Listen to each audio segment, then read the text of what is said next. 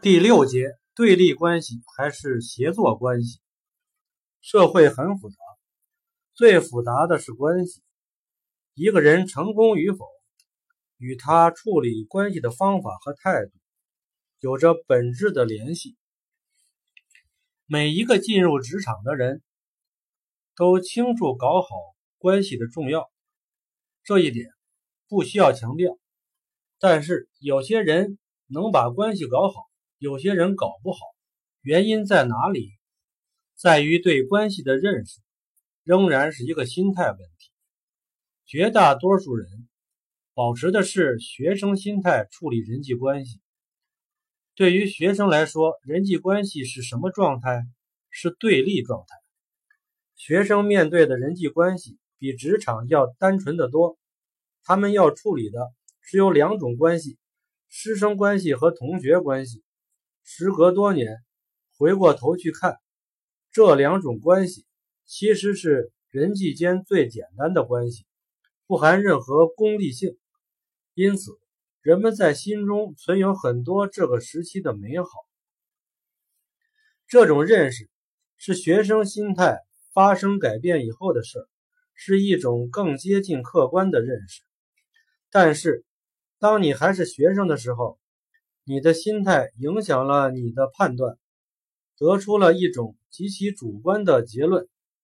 在学生们看来，师生关系和同学关系并不单纯，实际上也确实有很多不单纯的成分。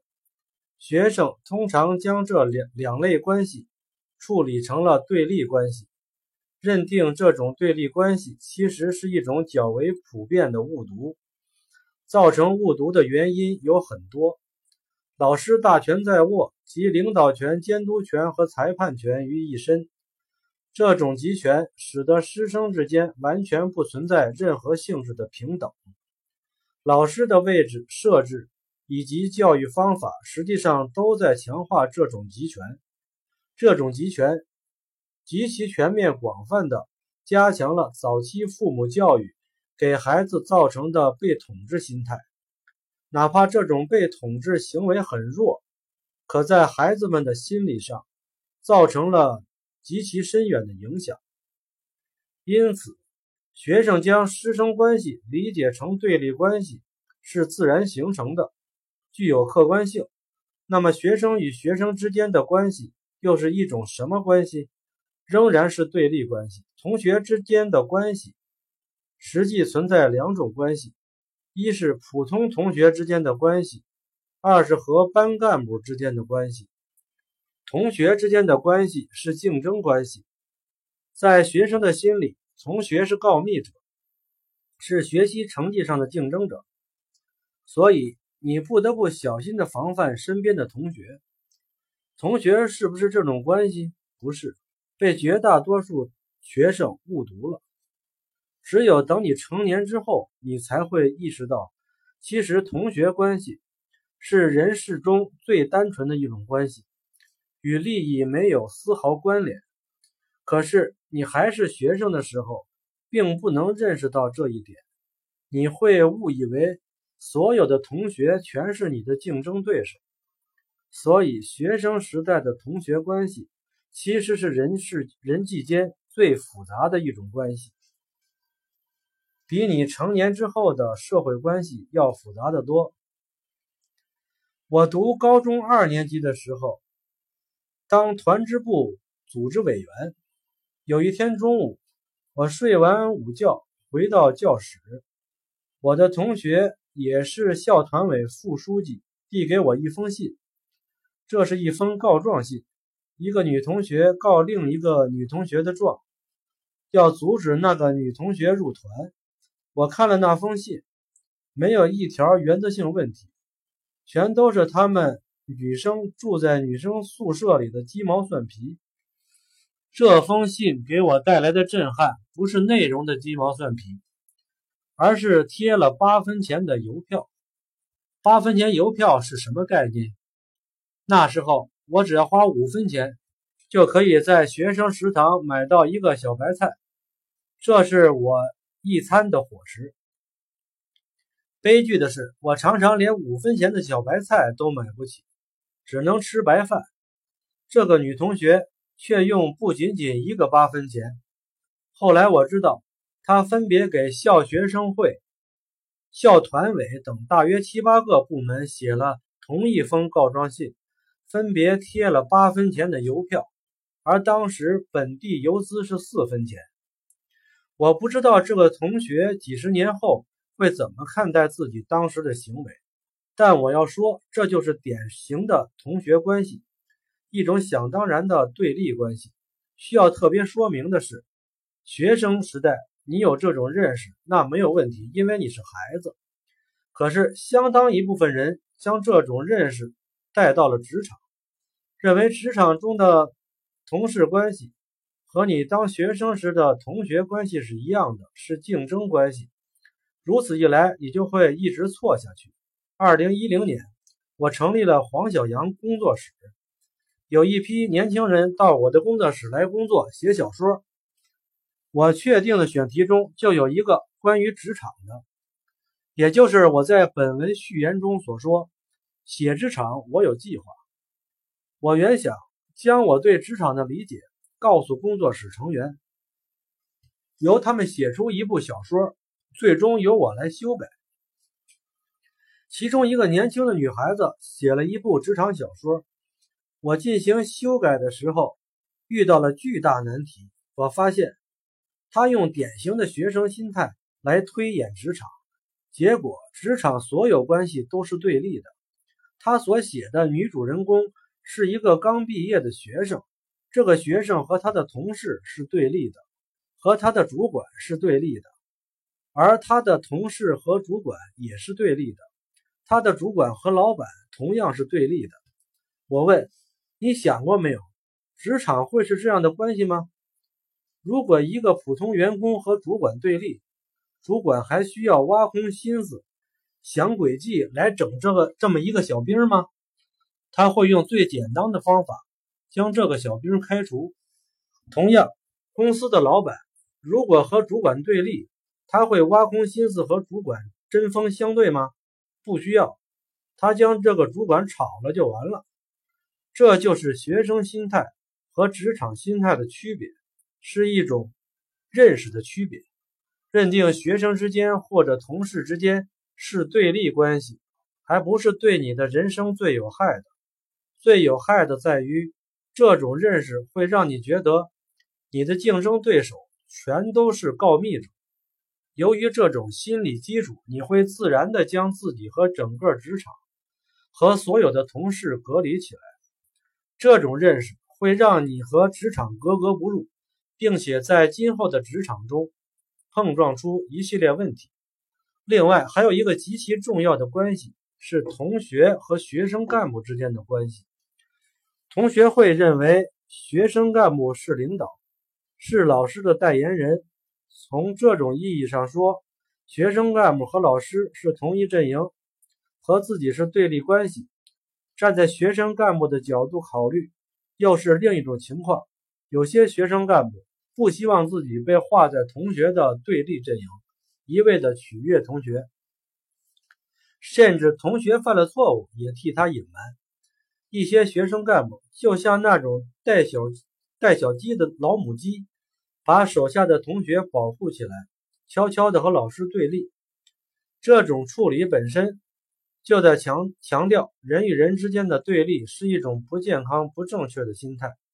还有一类学生干部一味地取悦老师，自己早已经站到了同学的对立位置。同学在心中将这部分学生干部称为汉奸或者告密者。同学认定他是告密者，是这种错误的学生心态。导致的双向性错误行为，对于向老师报告其他同学不当行为的班干部或者同学来说，他们错误地认为向老师报告是一种取悦老师的方式，是一种在老师面前获得加分的方式，把告密当成一种获取回报的手段。对于被告密的学生来说，同学以告密的方式获取利益回报。实际是损害了自己的利益。显然，这是一种信息不对称、不透明导致的错误认识。你不是要求职场公平公正吗？职场公平公正最起码的要求就是信息的对称透明，不仅是同事间的信息对称透明，也是上下级之间的信息对称透明。下级向上级报告同事间的任何事儿，包括同事的某些不当行为，恰恰是这种信息。对称透明的基础是上级知情权的一种表现形式，也是下级的一种正确履职行为。这种行为与道德无关，更不应该受到任何责难。学生心态的错误的被广泛带进了职场，在几乎所有职场新人眼里，上司和同事都是对立关系。这种错误的认识。还会被以各种形式扩大，比如一些文艺作品，在不断强调同事间的告密、同事之间处理关系的时候，也将这种告密看成最大伤害，因为都是这种心态，都痛恨告密者，职场就出现了一种极其普遍的现象：某位同事犯了错，大家都替他隐瞒，甚至上司问起来还替他找借口。然后和他私下沟通，共共谋圆谎，这种方式被错误地认定为职场保持良好同事关系的唯一方式。这不仅是职场认识的错误，甚至是法律认识的错误。从法律意义上说，你如果包庇犯错的同事朋友，你就是共犯，你就犯了包庇罪。同样的道理，在职场上。你如果隐瞒包庇同事所犯的错误，虽然还达不到犯罪的程度，但你犯了错。造成这种错误心态的原因，一方面因为学生心态早已经形成，并且持续的影响着你的职场行为；另一方面，对职场行为的错误理解强化了这种心态。对职场行为错误理解的根源还在于。为自己工作还是为别人工作？因此派生出另一个意义：替自己负责还是替别人负责？如果你认定是为自己工作，那么你的所有一切行为就是要你自己负责，不管是大错还是小错，都必须由你自己承担，都是你在职场应该付出的成本。有了这种心态，你就不会因为犯了一个错误。被汇报给上司而恼怒，相反，你会正确对待自己的错误，也能正确理解上级了解和掌握情况的渠道。有了正确的职场心态，你自然也不会将汇报某个同事的某个错误当成一种告密，不会以此作为筹码，试图向上级获取报酬，仅仅只是认定自己在履行职责。有了这种心态。向上级反映某人的某个错误时，会保持更加客观的态度。也就是说，诸如向上级反映某位同事的错误之类的事儿，是职场规则所致，是职场信息的重要流通渠道。如果没有这样的行为，职场信息就会出现阻塞，失去了透明，因为信息的不对称。更容易造成失衡，从而失去公平。可见，有关职场信息，你是向上报告还是不报告？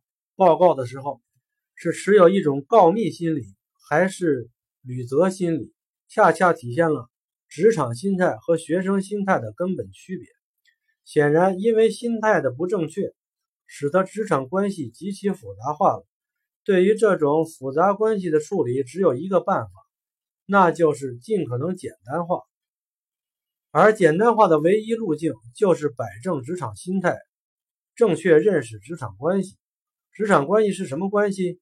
是朋友关系，是相互协作关系。你所有的同事和上司都是你出色完成任务的助手，区别只在于你怎样调动这些关系。有人肯定不赞同我这一说法。且不说你的主管不可能成为你的助手，你让公司总经理成为你的助手吗？你让你的董事长成为你的助手吗？这不是开国际玩笑。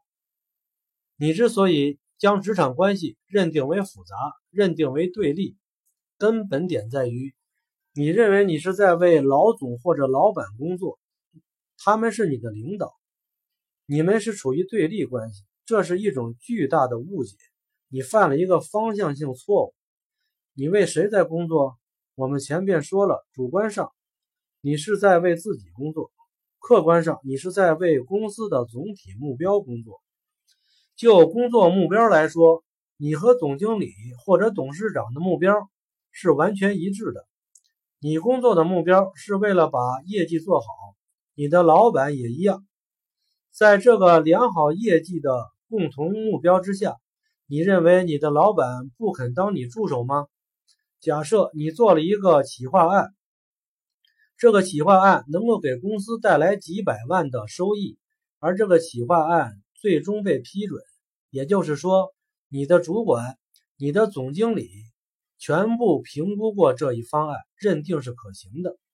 此时，你的这些老板们会当甩手掌柜吗？绝对不会。就算你不请他们，他们也一样会主动跑来替你站台。我曾经遇到过一件事儿，一名手下做了一个企划案，这个方案需要请省委宣传部长、省文化厅长以及本单位一号首长出面参加一个仪式。能不能请到这些人，或者说我是否支持这样的方案，有一个前提，这个方案一定要给单位带来与请宣传部长以及文化厅长相关的收益。如果你这个方案既无法带来较大的经济收益，又无法带来巨大的政治或者文化效益，宣传部长为什么要出席？不仅宣传部长不会出席，你出面去请宣传部长，人家会认定你这个人没有分寸感，没有概念，从此以后你在这个人心目中就失去了地位。同样是拿出一个方案，有人的方案可以令公司总经理。董事长主动出来替他站台，也有的方案连批准的可能都没有。这是因为职场关系的复杂吗？不是，是因为没有正确把握职场关系。这里存在一个分寸的拿捏问题，分寸十分微妙，需要大家好好好去揣摩。除了上下级关系之外，职场之中还有一个极其重要的关系。就是同事关系，也也许有的朋友会说，我倒是想调动同事，可是同事都是个人自扫门前雪，怎么可能帮我？你认定同事之间是绝对的对立关系，所以人家不会帮你。实际上，同事之间更多的是协作关系，是利益关系。如果你策划的协作方案是利益均沾的方案，同事为什么不帮你？可见。处理好同事关系最根本之处在于一个“利”字。学生心态对待“利”字采取的是利己主义，职场心态也讲利，但已经不是绝对的利己，也不完全是利他，而是均利。你只要能处理好利益关系，就一定能够处理好同事关系。你只想着利用别人，自己得利。你的同事关系肯定处理不好。相反，你如果能够更多的站在别人的角度想一想，为别人的利益想一想，任何协作都能替别人带来利益，谁不干？将心比心，你不干吗？综上所述，我希望大家明白的一个要点是：千万不要把同事看成对立的关系。